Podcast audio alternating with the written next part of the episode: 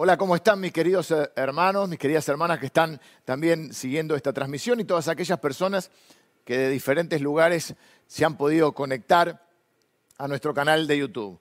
Eh, hemos tenido que volver eh, por ahora a, solo la, conexión online. estamos en vivo, son 11.16 AM. Tenemos permiso para poder eh, transmitir en streaming, como se dice, o streamear. Eh, podemos hacerlo, por supuesto, con todos los protocolos y somos eh, nada más que cuatro personas lo necesario para poder transmitir. son dos semanas, esperemos que sean dos semanas. hay que cuidarse mucho, sin miedo, sabemos que el Señor nos cuida, pero tenemos que ser responsables y cuidarnos unos a otros. Así que nos ha tocado estar por ahora de esta manera eh, conectándonos. Pero eh, más allá de, todas estas eh, cosas que suceden, la palabra de Dios sigue vigente. La Biblia no es un libro viejo, es un libro eterno. Y no es un libro que te habla de lo que pasó, sino que te habla y te explica lo que pasa. Así que vamos a encontrar en la Biblia esas respuestas que necesitamos también para estos tiempos que nos tocan vivir. Y en estos tiempos que nos tocan vivir voy a comenzar una nueva serie ¿eh? que se llama Dios es bueno todo el tiempo. Todo el tiempo Dios es bueno. No estoy diciendo que la vida siempre sea buena, estoy diciendo que Dios siempre es bueno. Y en la vida nos toca vivir diferentes circunstancias y en la palabra de Dios encontramos muchas veces las respuestas que necesitamos para cada día. Encontramos fe, encontramos esperanza, encontramos dirección para nuestra vida. Y, miren, una de las cosas que creo que hacen que el Evangelio siempre tenga audiencia es que es un mensaje de esperanza. Eh, algunos dicen que, bueno, las necesidades básicas para vivir, obviamente, aire, agua, eh, alimento, pero yo creo que la esperanza también es algo necesario para vivir. De hecho, eh, muchas veces la gente puede tener alimento, puede tener agua, oxígeno, y sin embargo se quita la vida porque no tiene esperanza. Así que eh, vamos a mirar la palabra de Dios y vamos a tratar de encontrar para estos tiempos una palabra que dirija nuestras vidas. Durante un poquito más de dos meses vamos a estar mirando eh, un libro de la Biblia entero, que es la primera carta del apóstol Pedro. Así que en esta carta vamos a ver qué nos dice Pedro. Creo que es muy, muy pertinente para estos tiempos que estamos viviendo. Así que estoy este, expectante y, de lo que Dios pueda decirme a mí y lo que Dios pueda también a través de su palabra decirnos a todos para este tiempo que nos toca vivir. Eh, dice eh, eh, la Biblia que, la palabra de Dios siempre es útil, que nunca vuelve vacía y que siempre está para, lo cual, para aquello para lo cual Dios la envía. Así que quiere decir que Dios siempre con su palabra cumple su propósito. Primera carta del apóstol Pedro y les voy a dar un poquito de contexto en esta carta. Está escrita durante eh, tiempos donde la iglesia está naciendo y es eh, durante eh, el imperio romano, superpotencia mundial, geográficamente extendido por todos lados, multitud de, etnias, de naciones, y, y hay un gran conflicto social, político y religioso. Hay diríamos, bandos enfrentados por todos lados. Eh, y yo cuando veía esto pensaba, qué increíble cómo la historia se repite. Hoy, bueno, hay ciertas potencias mundiales, pero si hay algo que, que, sucede, yo a veces miro un, canal de cable, hay un noticiero que es como internacional, no es solamente eh, de las noticias que pasan acá, sino que te pasan de países que dices, bueno, ¿qué está pasando en Croacia? ¿Qué está pasando en Holanda? Y yo digo, el mundo está loco hay grietas y conflictos por todos lados. La otra vez miraba los Países Bajos, vos decís, bueno, ahí debe andar todo perfecto. No, estaban los anti-cuarentena, los pro-cuarentena. Bueno, en realidad eran los anti-cuarentena que se peleaban con la policía, palo para acá, palo para allá. Donde mirás el mundo está convulsionado, hay conflictos, hay disputas políticas, hay disputas religiosas, hay disputas étnicas, eh, conflictos sociales. Realmente el mundo está convulsionado. En el medio de este mundo convulsionado, donde nacía la iglesia, en el, Imperio Romano, que también estaba muy, muy, muy, era muy autodestructivo, ya se ahora mirándolo a, la, distancia, eh, veía que estaba el imperio romano en un proceso autodestructivo. Todos esos conflictos, todas esas divisiones la iban a llevar a la destrucción. Y de alguna manera uno ve ese proceso autodestructivo en las naciones. Y, lo que sucedía es que, lo que sucede es que en medio de todas esas divisiones la iglesia naciente es tironeada para que, para que tome partido en alguna de estas cosas. Que también sucede hoy. Hoy hay diferentes causas que la gente tiene. Algunos están, eh, fíjense, eh, volcados hacia la, la ecología, otros piden justicia, otros están preocupados por la economía, otros por la salud. Y la iglesia se encuentra viviendo todas esas circunstancias y, nos damos cuenta que tenemos el riesgo, y creo que es lo por, una de las razones por las que Pedro, como líder espiritual, quiere cuidar a la iglesia, es que esas divisiones y esas presiones, esos, eh, esos conflictos no se trasladen a la iglesia. La iglesia no debería ser un reflejo de esa división, de esa pelea constante, de esa confrontación permanente. Porque nosotros sabemos que, al igual que todo el mundo, porque creo que todo el mundo está de acuerdo en que las cosas no están bien en este mundo. Los de la ecología tienen razón, falta de justicia hay, la economía no funciona, la salud eh, eh, eh, está complicada. Es decir, nadie discute eso. El problema es que es la solución a eso. ¿Dónde encontramos la solución? Y nosotros creemos que la solución está no en algo, sino en alguien, en una persona, en Jesucristo. Y ahí es donde empiezan los conflictos, porque la gente quiere justicia, pero no sé si quiere a Jesucristo. La gente quiere que eh, el mundo sea más ecológico, que se cuide la naturaleza, pero sin seguir las leyes de la palabra de Dios. La gente quiere que el mundo se parezca un poco más al cielo, pero no quiere aquel que te lleva al cielo, que es Jesucristo. Entonces, lo que yo veo es que muchas veces corremos nosotros el riesgo de que todos esos conflictos, todas esas divisiones y esas conversaciones se trasladen a la iglesia. Y nosotros no tenemos que eh, entrar en esas divisiones, porque nosotros estamos de acuerdo en algo, que la solución para todo es Jesucristo. No es el gobierno de un determinado color, no es que ahora en las elecciones va a cambiar todo, Mm, no es que aparezca ahora este, algún iluminado, sino que nosotros sabemos que la solución está en Cristo y en su palabra. Por eso les decía, la Biblia no, es un libro viejo, es un libro eterno, que no habla de lo que pasó, sí, cuenta cosas, pero en realidad lo que habla es de lo que pasa. Por eso Jesús dijo, mis palabras son espíritu y son vida. ¿eh? La palabra de Dios está viva, es viva y eficaz. Ah, y nosotros como iglesia somos esa embajada del reino de Dios que tenemos que, por eso queremos que la gente conozca a Jesucristo. No es solamente una cuestión, como algunos piensan, proselitista. Es, no porque, es, porque sabemos que la solución a todos los problemas de este mundo, donde creo que todo el mundo está de acuerdo en que el mundo no está funcionando como debería, la solución a los problemas de este mundo es Jesucristo. ¿Por qué escribe esta carta eh, el apóstol Pablo? ¿Cuál es el, propósito que él tiene? No el por qué, sino el propósito. El propósito por el, cual escribe esta carta. Miren, está en eh, el capítulo 5, versículo 12, va a, darnos, nos va a, decir el, propio apóstol Pedro nos va a decir el propósito. Dice, eh, estoy leyendo la versión, eh, una nueva traducción viviente. Dice, les escribí y envié esta breve carta con la ayuda de Silas, a quien les encomiendo como un hermano fiel. Mi propósito al escribirles es alentarlos y asegurarles que por lo que están atravesando es en verdad parte de la gracia de Dios para ustedes. Repito, les escribí esta carta, o mi propósito al escribirles es alentarlos y asegurarles que por lo que están pasando es en verdad parte de la gracia de Dios para ustedes. Así que manténganse firmes en esta gracia. El propósito de Pedro es alentarlos, es animarlos. ¿Cuánto nosotros necesitamos ánimo muchas veces eh, eh, a lo largo de nuestra vida?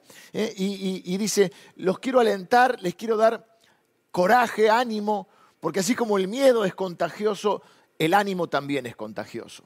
El coraje también es contagioso. y quiero darles ánimo para que se mantengan firmes en medio de todas estas presiones. Los van a tironear de todos lados, pero ustedes tienen que plantarse en sus convicciones bíblicas. Y nuestra convicción mayor es que la, la, solución a los problemas de este mundo está en Jesucristo. Las respuestas a los problemas de la vida están en la palabra de Dios. Así que mi propósito durante esta serie va a ser este mismo, alentarlos y animarlos para que se mantengan firmes. Vamos a estar un poquito más de dos meses eh, en la división, o sea, yendo capítulo por capítulo, viendo la primera carta de Pedro. No sé si podemos en algún momento la segunda carta, pero por ahora la primera carta. Y mi propósito es eso, darles ánimo, darles coraje, darles valor para que se puedan mantener firmes en medio de este mundo loco y convulsionado. Eh, y dice que, que, esta, que, que esto que están viviendo también es parte Dice, mi propósito es que ustedes vean que esto es parte de la gracia de Dios. ¿Qué es lo que está diciendo? Es que los hijos de Dios, aún en las situaciones conflictivas, dolorosas, podemos encontrar y podemos buscar la gracia de Dios. Los hijos, de, que, hay circunstancias difíciles que son una oportunidad para profundizar en la fe, los problemas, los conflictos, las divisiones, todo lo que ocurre a nuestro alrededor, son una oportunidad para profundizar en la fe si buscamos la gracia de Dios. Por eso digo, no estoy diciendo que la, que la vida siempre es buena, estoy diciendo que Dios siempre es bueno, todo el tiempo y que nuestra fe y nuestra esperanza están basadas en la bondad de Dios. Yo creo que si buscamos la gracia de Dios, esa gracia de Dios te va a dar poder para enfrentar lo que te toque enfrentar eh, en la vida. Es encontrar bendición en medio de tu carga. Y eso es un poco el título de este primer mensaje. Encontrando bendiciones en medio de nuestras cargas. ¿Cómo encontrar nosotros entonces esas bendiciones en nuestras cargas? Bueno, primero entonces es... Eh, tratando de entender que aún dentro de esas circunstancias que nos cargan, podemos encontrar gracia de Dios, podemos encontrar bendición de Dios. Las dificultades, los problemas y las pruebas son esa oportunidad si buscamos la gracia de Dios. Así que Pedro dice, estén firmes, los van a tironear de todos lados, pero ustedes firmes en sus convicciones. Lo primero que quiero mostrarles son los dos primeros versículos, donde un poco Pedro se presenta, y dice Pedro, apóstol de Jesucristo, a los expatriados de la dispersión en el Ponto, Galacia, Capadocia, Asia y Bitinia. Y dice a, a, quién les está escribiendo, ¿Eh? a esos expatriados, les llama elegidos según la presencia de Dios Padre, en santificación del Espíritu, para obedecer y ser rociados con la sangre de Jesucristo. Gracia y paz o sean multiplicadas. Comienza diciendo, ¿quién es Dios y quiénes somos nosotros? Son las dos cosas más importantes que uno puede aprender o entender en la vida. ¿Quién es Dios y quién soy yo? Y, cuando habla de quién es Dios, dice, fíjense que menciona al Padre, al Espíritu y, a Jesucristo, al Hijo. Dice, elegido según la presencia de Dios Padre, en santificación del Espíritu, para eh, obedecer y ser rociados con la sangre de Jesucristo. Nos habla de que Dios es un Dios trino, manifestado en tres personas, Padre, Hijo y Espíritu Santo, en, un amor perfecto, en una unión perfecta, sin divisiones, sin problemas, sin, eh, sin peleas, sino en un amor, una unión perfecta. Y en medio de este mundo que les decía dividido y convulsionado, la iglesia está para representar a ese, a ese Dios. ¿eh? Queremos ser un reflejo de esa unidad, de ese amor, porque dice la Biblia que Dios dijo, hagamos al hombre a nuestra imagen y a nuestra semejanza. La iglesia es, es la, la embajada del cielo en este mundo. Entonces tenemos que reflejar eso. No podemos reflejar, no podemos un espejo de lo mismo que pasa en este mundo. Porque estamos en este mundo, pero no somos de este mundo. Somos de ese reino eh, de Dios. De hecho, lo va a decir ahora, porque dice, ¿quién es Dios? Eh, Dios Padre, Hijo y Espíritu Santo, en amor y unidad perfecta, y después dice, ¿quiénes somos nosotros? Y para decir quiénes somos nosotros, usa dos palabras. Dice, expatriados y elegidos. Expatriados podría también traducirse como extranjeros, exiliados. Es decir, estamos en este mundo, la Biblia lo enseña, como peregrinos y extranjeros, caminando hacia nuestra, nuestra casa definitiva, nuestra patria celestial. Por eso estamos expatriados. Amamos eh, a la gente de este mundo, queremos cuidar de este mundo porque por un tiempo es nuestra casa, así que queremos, eh, somos también eh, gente que, que mm, pro ecología, pro cuidado del mundo porque este es el mundo que Dios ha creado, en el cual estamos, pero sabemos que estamos de paso. Por eso las cosas no se ven como, o no, las vemos como, como que están bien, porque sabemos que esta no es nuestra casa. Pasamos por esta, la cuidamos porque, porque es responsabilidad nuestra, Dios nos ha eh, eh, eh, dado esa responsabilidad de cuidar de su creación, pero nosotros sabemos que estamos como peregrinos y extranjeros en esta, en esta tierra. Y también dice que somos elegidos por Dios.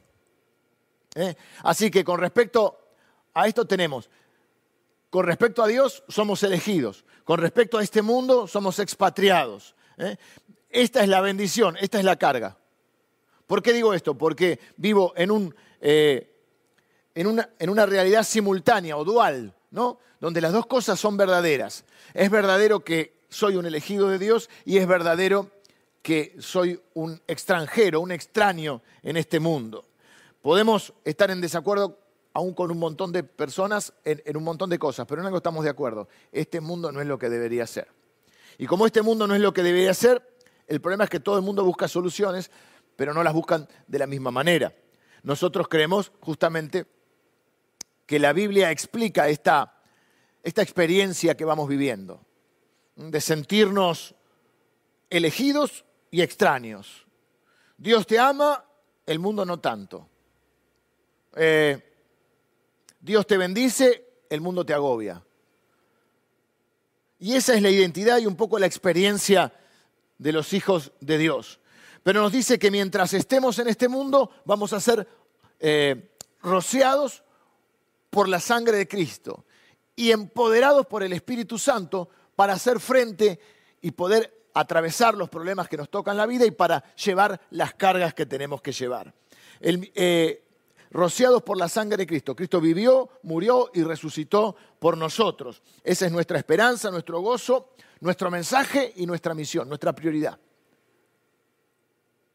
Y para eso vamos a necesitar ser llenos del Espíritu Santo, para vivir una vida que aún a pesar de los problemas y las dificultades, vivir una vida que honre a Dios. Dice, para obedecer. Fíjense que dice, eh, elegidos según la presencia de Dios Padre en santificación del Espíritu para obedecer y ser rociados por la sangre de Cristo. Es decir, que nosotros tenemos, estamos, estamos cubiertos con la sangre de Cristo y empoderados por el Espíritu Santo para vivir una vida que, nos, que honre a Dios en medio de todo esto que nos toca vivir.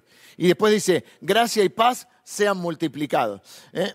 Nosotros vamos a necesitar el poder del Espíritu Santo para poder vivir esa vida de obediencia. Y, esa, Él va a multiplicar su gracia, su poder en nosotros, y ese poder va a multiplicar, o ese, ese poder y esa gracia que nos permite enfrentar las dificultades, también multiplica la paz. Estoy en paz, porque sé que estoy cubierto con la sangre de Cristo y empoderado con el Espíritu Santo. Elegido por Dios ¿eh? es mi bendición. Ser un, por un tiempo un extranjero en esta tierra es mi carga. ¿Quién es el autor de, este, de, esta, de esta, carta? Bueno, obviamente es, el apóstol Pedro. Y Pedro nos trae mucha esperanza a nosotros. Nos muestra que Dios obra o hace un trabajo perfecto a través de gente imperfecta. No tengo mucho tiempo para describir la vida de Pedro, alguna vez lo hemos hecho en alguna enseñanza, creo que para el Mundial que, vimos el, equipo de Dios y vimos la vida de cada uno de los apóstoles, vimos que Pedro es un hombre común y corriente, digamos. Eh, fácilmente identificarse, identificable, o sea, nos podemos identificar fácilmente con él. Porque de repente con María, bueno, una chica que, que es eh, llamada por Dios para ser la madre de Jesús, y María se comporta siempre bien. Eh, no sé, pensás en, en, Daniel en el Antiguo Testamento, un hombre eh, también siempre fiel a Dios, de jovencito, a pesar de todo lo que vive. Pero Pedro es una montaña rusa emocional. Pedro es capaz de decir, tú eres el Cristo, el Hijo del Dios viviente, y, Jesús diciéndolo, bienaventurado, Pedro, esto no te lo reveló carne y sangre. Y después el mismo Jesús le tiene que decir, apártate de mí, Satanás. Imagínate que dice, apártate de mí, Satanás, mira para atrás o vos. Pedro es capaz de negar al Señor y, no sé, como si hoy un líder espiritual de golpe negara su fe y a los pocos días estar predicando delante de un montón de gente. Si no, no, ya volví. Pedro es del grupo más selecto de Jesús, los tres amigos más de Jesús, los que Jesús necesita eh, en los momentos previos a su crucifixión, y se queda dormido. O sea, Pedro es, todo. Eh, y el punto es que si hay esperanza para Pedro, porque Dios le da, no, Jesús le da no solamente una, dos, sino múltiples oportunidades. Cada vez que Pedro se equivoca, el Señor lo corrige, pero siempre le da una oportunidad y es usado por Dios. Hay esperanza para nosotros. La carta de Pedro es perfecta, pero Pedro no es perfecto. Quiere decir que Dios puede hacer un trabajo perfecto a través de personas imperfectas. Y eso por lo menos a mí me llena de mucha expectativa, de fe y de ánimo, porque porque digo, bueno, yo la verdad me cuesta identificarme con cierta gente que, digamos, no es perfecta, pero que ha tenido una vida más así, como esta gente que vemos y decir, bueno, no, pero eso es lo que pasa, que son distintos. No, pero cuando lo veo a Pedro veo a alguien, alguien normal, eh, contradictorio, eh, lleno de errores y de imperfecciones. Así que lo que hay que hacer es amarlo a Dios, dar pasos de fe y estar dispuesto a servirle. Ahora, ¿De qué nos va a hablar Pedro en, esta, en este primer pasaje? Les dije, el, título de hoy es Encontrando bendiciones eh, en las cargas. Y, y, nos va a hablar justamente de eso, de las bendiciones y de las cargas. Dice el versículo 3, bendito el Dios y Padre de nuestro Señor Jesucristo, que según su grande misericordia nos hizo renacer para una esperanza viva, por la resurrección de Jesucristo de los muertos, para una herencia incorruptible incontaminada e inmarcesible. ¿Qué quiere decir inmarcesible? Que no se marchita. Reservada en los cielos para vosotros, que sois guardados por el poder de Dios mediante la fe, para alcanzar la salvación que está preparada para ser manifestada en el tiempo postrero, en lo cual vosotros os alegráis. Eh, bendecimos al Dios que nos bendice. Dice, bendito el Dios ¿eh? Eh, el Dios Padre. Y empieza a dar un conjunto de bendiciones. ¿Cuáles son estas bendiciones? Vamos a empezar por las bendiciones, después pasamos rápido a las cargas. Vamos a, como a desempacar un poquito estas bendiciones rápido, porque tenemos eh, todavía mm, unos minutos más. Dice primero que según su grande misericordia. La primera bendición es la gran misericordia de Dios. ¿Eh? La gran misericordia, la empatía, la compasión. Es un Dios que nos entiende. No tenemos un Dios que no nos entienda. La Biblia dice que tenemos un Dios que puede compadecerse de nosotros, de nuestras debilidades. Es un Dios que nos entiende, que tiene misericordia y compasión de nosotros. Después dice que nos hizo renacer para una esperanza viva. ¿eh? Nos dio una nueva vida. Esa es otra bendición. La primera bendición es que tenemos la, misericordia de Dios. La segunda es que Dios nos, hizo, nos dio una nueva vida con un nuevo corazón, con nuevos deseos también. No somos perfectos, seguimos siendo imperfectos, pero tenemos el deseo, por ejemplo, un domingo a la mañana, de cantar a Dios, de abrir su palabra. Queremos vivir una vida que honre a Dios. Nos dio un nuevo corazón. La Biblia dice que el que está en Cristo es una nueva persona la bendición de tener una nueva vida. Es tan grande el cambio que hace Dios en, una, en la vida de alguien que se habla de la vieja vida y de la nueva vida, de un nacer de nuevo. Después nos dice que nos hizo nacer para una esperanza viva. La esperanza que necesitas para vivir es una esperanza viva porque es una esperanza que dura durante toda tu vida acá en la tierra. Y aún, aún después de la muerte tenemos esperanza. Porque porque tenemos la esperanza de la vida eterna con Cristo. Así que a mí me gusta decir que la, vida eterna no empieza, o el cielo no empieza eh, el día que me muero, empieza el día que conozco a Jesús. Ya empezó. Ya, ya tengo eh, esa seguridad de la eternidad con Cristo. Mi vida ya es eterna. Así que tengo una esperanza que es viva. Dice, por medio de la resurrección de nuestro Señor Jesucristo. Está hablando de que, claro, la, resurrección de Cristo es la esperanza de nuestra resurrección. ¿eh? Está hablando de, ese traspaso mm, posterior a la muerte cuando el Cristo regrese. Está hablando de la vida eterna. Para una herencia que no, dice, imperecedera o incorruptible, incontaminada, inmarcesible. Dice una, una herencia que, que no hay riesgo de perderla. Porque mira, vos podés tener una herencia, ah, pues te van a cobrar el impuesto a la herencia, eh, pero no existe un lugar donde 100% puedas tener seguro tu riqueza, tu, riqueza, tu seguridad en, la economía, en tus bienes o lo que tengas. No hay nada que sea 100% seguro, ni aún una herencia que recibas. Pero esta herencia sí, y es, es una herencia que está asegurada para los hijos de Dios porque es Dios el que la guarda. Vos podés poner la plata en un fondo de inversión, poner la plata en un banco, podés poner la plata en propiedades, pero en ningún lugar es 100% seguro. Pero la, herencia de Dios sí, porque Él mismo la guarda. Así que tenemos, dice, una herencia que no está contaminada, que no es corruptible, que no se puede perder, y, bueno, y dice inmarcesible, no se puede marchitar. Es una herencia segura. Y dice, eh, para ustedes que son, que soy, eh, esa, herencia está en el cielo. O sea, nosotros tenemos otra bendición más, la seguridad que les dije del cielo, de la, de la vida eterna, de ese mundo perfecto donde vamos a estar. Dice, a ustedes que son guardados por el poder de Dios mediante la fe. O sea, otra bendición que tenemos es que contamos con el poder de Dios para poder enfrentar todo lo que nos toca enfrentar en esta vida que no estamos solos en este mundo.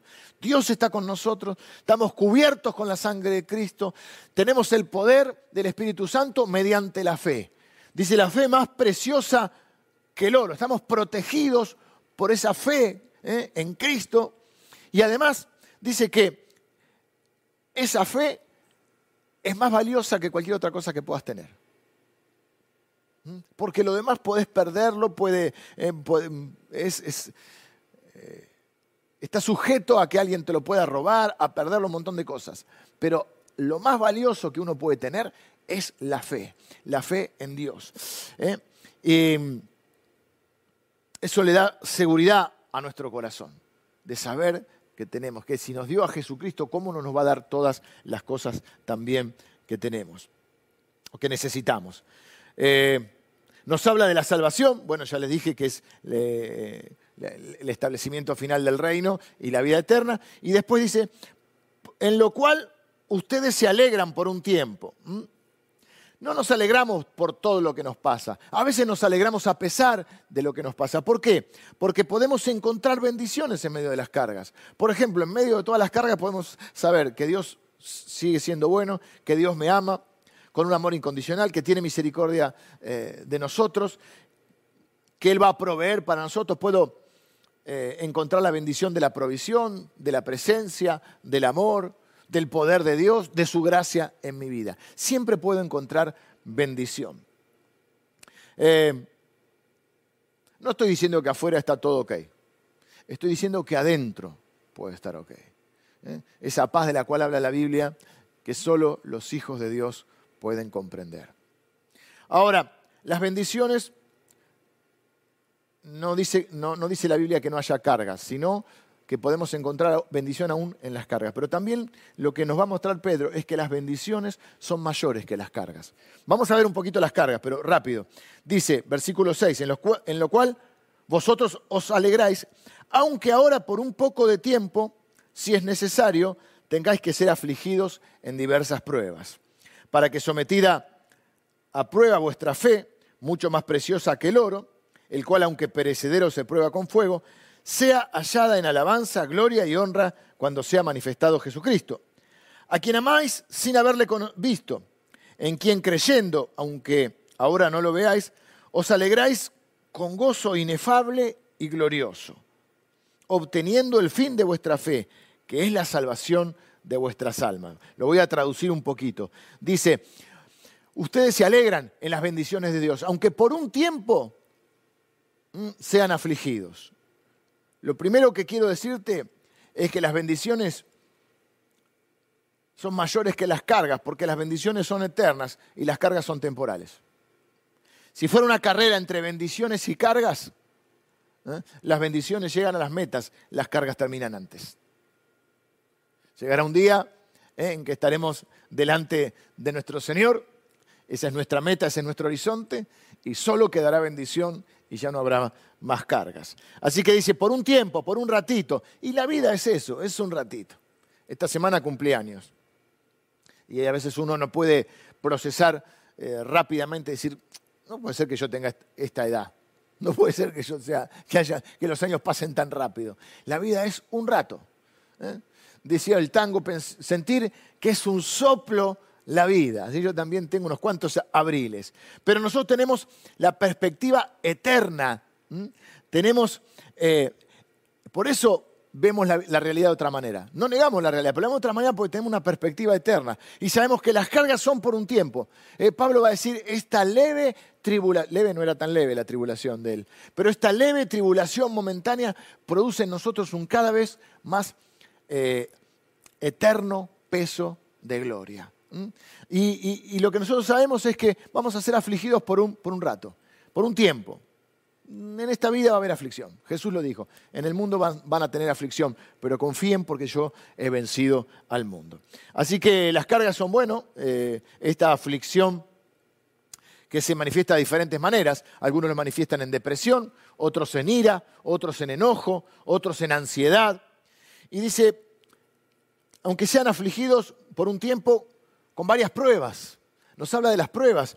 Y es verdad que, hay un montón de pruebas que pasar. Y en este tiempo, por ejemplo, eh, yo pensaba en la gente, todas las pérdidas que la gente enfrenta.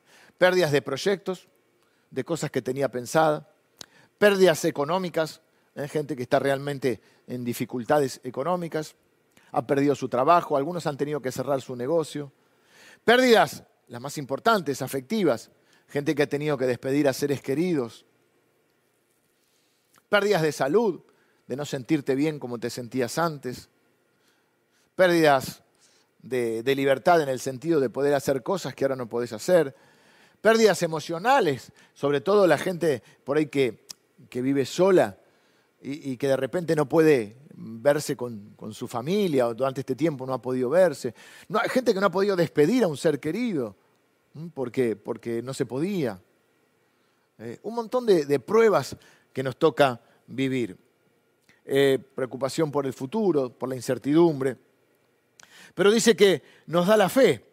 Dice que estas pruebas, para que sometida a prueba vuestra fe, mucho más preciosa que el oro. ¿Ven lo que les digo? Más preciosa que el oro. Porque ninguna, ¿Por qué es más preciosa que el oro? Porque ninguna riqueza puede brindarte la seguridad que te puede brindar Dios y la confianza en Él. Pero dice que esa,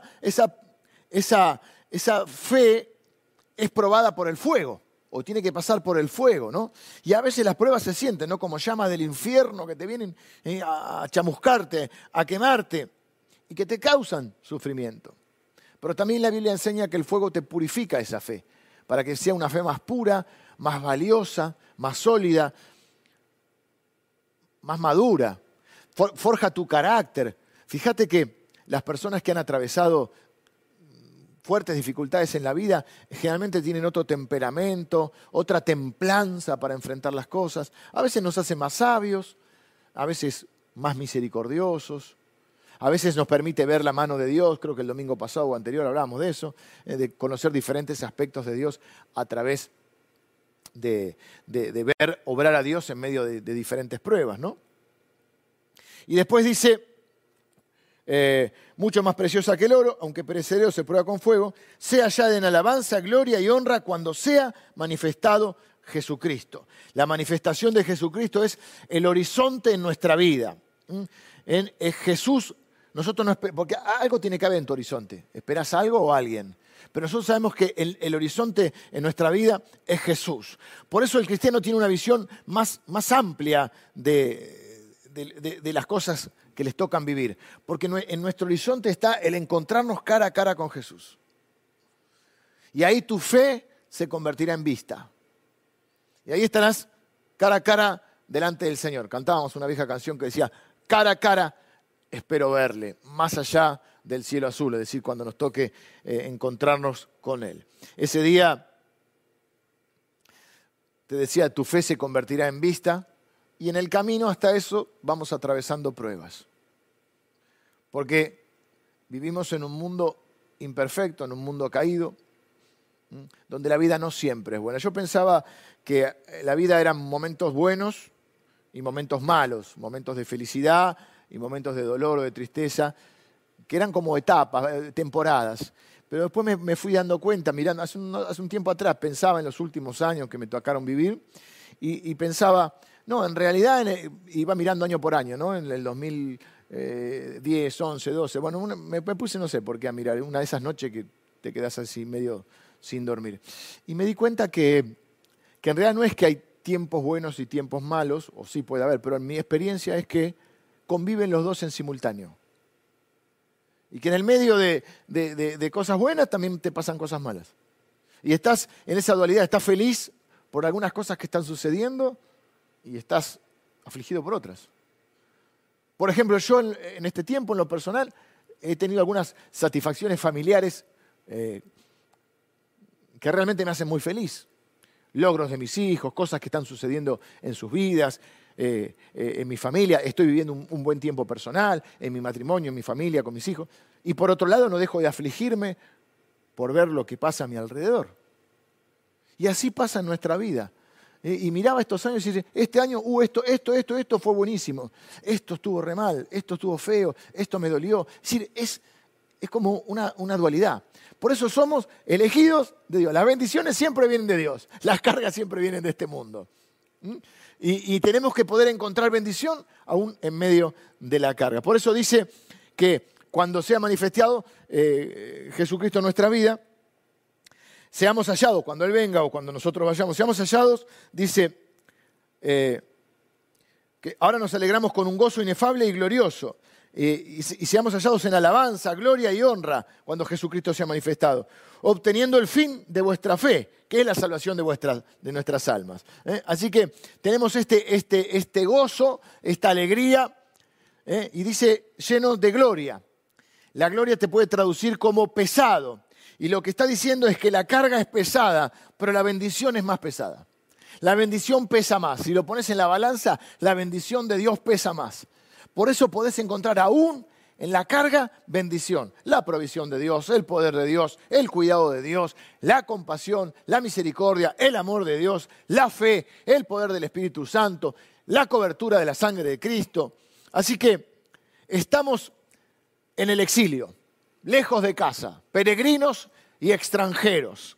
¿eh? Pero finalmente sabemos que si bien esa es una carga, pesa más el ser un elegido de Dios. Y la única manera de sobrevivir en esta vida es tener algo o alguien que sea más pesado, más grande, más glorioso, más poderoso, más esperanzador que esta vida, y eso es Jesucristo, o ese es Jesucristo en nuestra vida. Él es más pesado que todas las cargas que puedan parecernos pesadas. Y cuando lo veamos, dice que nos llenaremos de, tanta alegría, dice con un gozo inefable y glorioso, quiere decir inexpresable. ¿Viste? Cuando no tenés palabras, por eso la gente a veces grita, por eso aplaude, cuando está contenta por algo. Pensá en un momento, ya estoy terminando, pensá en un momento en tu vida de mucha alegría. No sé, cuando, cuando nacieron tus hijos, cuando te, cuando te casaste, bueno, espero que sea de eso, ¿eh? porque hablo de las cargas y de las bendiciones y seguramente hay gente más pesimista y más optimista. Entonces, oh, habla de la bendición, es un pastor de la prosperidad, un pastor eh, del positivismo. No, no, tenés cargas, ya te nombré. Si sos pesimista, te, te nombré varios, varios problemas y cargas que tenés. Lo que estoy diciendo es que las bendiciones pesan más que las cargas. Sos, es más la bendición de ser un elegido de Dios que la carga de ser un extranjero en este mundo, donde Dios te bendice y a veces este mundo te agobia, pero aún en medio de ese agobio podés encontrar la bendición de tener a Dios en tu vida, a ese Dios en tres personas. Cuando lo veas te llenarás de gozo. Por eso pensá en eso. Pensá cuando nacieron tus hijos, cuando te casaste, estabas esperando antes. Ahora hay diferentes eh, costumbres, pero yo cuando me casé acá en la capilla, estaba adelante esperando eh, que entrara Lili, entró Lili ahí, y, y, yo decía que no se arrepienta en este momento. Eh, momentos alegres de tu vida, cuando quizá te recibiste, cuando eh, lograste poner tu negocio, cosas más triviales, cuando gritas un gol. Ni hablar, bueno, hay dos, siempre hablamos del, del deporte, del fútbol, de tu equipo favorito cuando sale campeón, pero también cuando uno hace un gol, ¿no? Como uno lo grita. ¿Por qué? Porque no hay palabras. Voy a describir el gol que hice, ¿no? Vos lo, lo, expresás. Y cuando ves a tu hijo también, te puedes emocionar, puedes gritar, puedes celebrar. ¿eh? Cuando hay algo puedes aplaudir. Bueno, esa es la, expresión que hay. Es un gozo inexpresable. Es difícil ponerlo en palabras. He tratado de poder describir eh, la alegría que me produce ¿eh? el, sentir sentirme un bendecido de Dios. Por eso te digo, la vida no siempre es buena, pero Dios es bueno todo el tiempo. Eh, mirá, termino ya. He sido predicador por, porque bueno, amo la palabra de Dios y por llamado de Dios por más de 25 años ya. Ya te diría casi 30. Y dos cosas puedo señalar de esto. Número uno, nunca he visto un cristiano que se arrepienta de haber seguido a Jesús o de haber creído en Jesús, o de haberse encontrado con Jesús. Nunca he visto. Eh, sí te puedes haber arrepentido de haber participado de alguna iglesia, o por ahí no te presentaron a Jesús, estuviste en una secta, en otra, otra cosa. Pero nunca he visto un cristiano que se arrepienta de haber conocido a Jesús y de haberle entregado su vida. Y lo segundo que, que he visto es el poder que tiene la palabra de Dios el poder que tiene la palabra de Dios. Por eso predico a Cristo y por eso enseño la Biblia. Y durante estos dos meses, te invito a que me, que me sigas por, bueno, online o si podemos luego presencial, porque estoy seguro que esta palabra de Dios es el alimento de tu alma, va a alimentar tu fe y tu esperanza, porque se te pueden faltar muchas cosas en tu vida.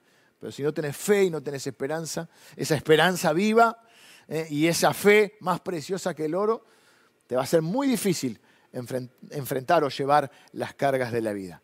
La única manera es descubrir que las bendiciones son más pesadas que las cargas.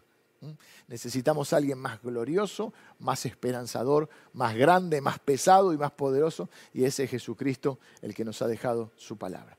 Por eso predico a Cristo y por eso enseño la palabra de Dios. Y por eso te invito a que nos, encontremos todos los domingos a las 11 de la mañana para compartir juntos esta palabra. Son 11.58 AM. Estoy terminando. Quiero tener una oración. Quiero que pongas delante de Dios ahora todas tus cargas.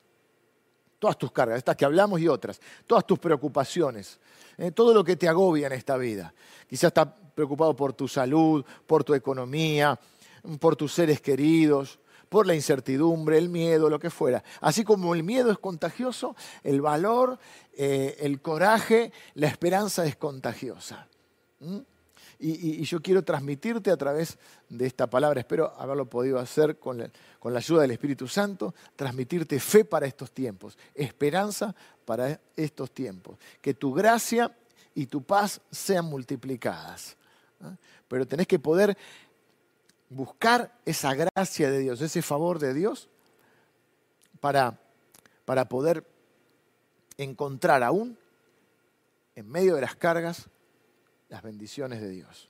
Oramos juntos, pone delante de Dios ahora tu carga, tu preocupación, lo que te angustia. ¿eh? Y, eso, cuando lo pensás, por ahí te angustia, te angustia un poco. Decirle, Señor, yo traigo todas mis cargas. Jesús dijo, vengan a mí los que están trabajados y cargados y yo los voy a hacer descansar. Los que están cansados y cargados, vengan a mí y yo los voy a hacer descansar. Y una de las maneras que te va a hacer descansar es poniendo fe en tu corazón. Y ahora por eso, ahora ya pensaste en las cargas, pensá en las bendiciones que tenés. Pensá que sos un elegido de Dios, que Dios te eligió antes de la fundación del mundo, que te cubre con la sangre de Cristo, que te ha dejado su palabra, que te ha dado la fe más preciosa que el oro, que te ha dado su Espíritu Santo que te da poder para enfrentar las circunstancias, que tenés un Padre que tiene misericordia y compasión y que te cuida, así como nosotros cuidamos a nuestros hijos. Dios, más todavía, Dios te cuida. Dice la Biblia que sabe de qué cosas tenés necesidad. Tenés un Padre, ¿eh? tenés un Salvador, tenés su Espíritu viviendo dentro tuyo. Tenés su palabra, tenés su fe, tenés su poder, tenés su gracia, tenés su presencia, tenés un horizonte, tenés una esperanza viva. Todo eso pesa más que las cargas que puedas estar llevando. Aún así, Jesús va a hacerse cargo de tus cargas. No estás solo en este momento. Señor, bendigo a cada persona, a cada eh, eh, alma cargada en esta mañana. Señor, que tu palabra pueda imprimir fe y esperanza y certeza de tu presencia, de tu gracia y de tu amor incondicional. Señor, te pido que bendigas a cada uno de mis hermanos. Señor, que obres milagrosamente eh, en esas circunstancias que les toca vivir, para que una vez más puedan comprobar que sos un Dios bueno, un Dios que nos ama, que nos entiende y que tiene compasión y amor por nosotros. Así que, Señor, en esas circunstancias, en esas cargas que, que están siendo presentadas ahora, Señor, te pido que te manifiestes poderosamente y que intervengas en favor de aquellos que confían en ti. Yo bendigo a cada persona mm, que está orando en esta mañana en el nombre de Jesús. Amén. Amén. Que el Señor les bendiga. Nos vemos pronto.